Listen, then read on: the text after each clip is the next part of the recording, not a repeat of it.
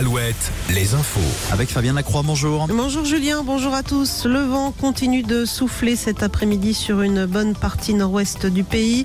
On a relevé des rafales à plus de 100 km heure encore tout à l'heure à la pointe du Raz, 80 km heure à Saint-Nazaire ou encore 72 km heure sur l'île de Ré. La Charente-Maritime où il est tombé plus de 20 mm de pluie au cours de ces dernières 48 heures. Le département de même que la Charente et la Gironde sont placés en vigilance orange pour risque de crue. Côté ciel, c'est toujours très agité cet après-midi. Plus d'éclaircies espérées pour demain sur l'ensemble de nos régions. Et puis suite au, coup de vent de ce matin, à noter que 20 000 foyers restent privés de courant actuellement en Bretagne, dont la moitié en Ille-et-Vilaine. Les réparations sont en cours. Au chapitre judiciaire, l'interpellation la nuit dernière d'un homme à Paris dans le secteur de l'Elysée.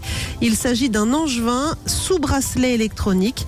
Selon le site Actu 17 qui révèle l'information, il voulait faire des révélations à Emmanuel Macron. L'homme a été interné après avoir été brièvement placé en garde à vue. En Ille-et-Vilaine, les suites de l'agression mortelle d'un homme le week-end dernier dans la commune de Saint-Urial. La victime a été frappée avec une batte de baseball. Elle est décédée. Une autre a été blessée. Les deux agresseurs présumés ont été interpellés. Selon le procureur de la République, les causes et les circonstances de cette agression ne sont toujours pas connues. Sur la route, un jeune conducteur de 17 ans contrôlé en excès de vitesse, lui, ce week-end dans l'Indre. Il a été flashé à 210 km heure sur l'Avin alors qu'il ne devait pas dépasser les 110 km heure.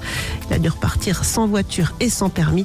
Rappelons que depuis le 1er janvier, le permis peut être délivré à partir de 17 ans. Sur l'eau maintenant, des nouvelles de Charles Caudrelier. Le skipper finistérien est attendu finalement demain matin à Brest pour boucler son tour du monde en solitaire à bord de son trimaran.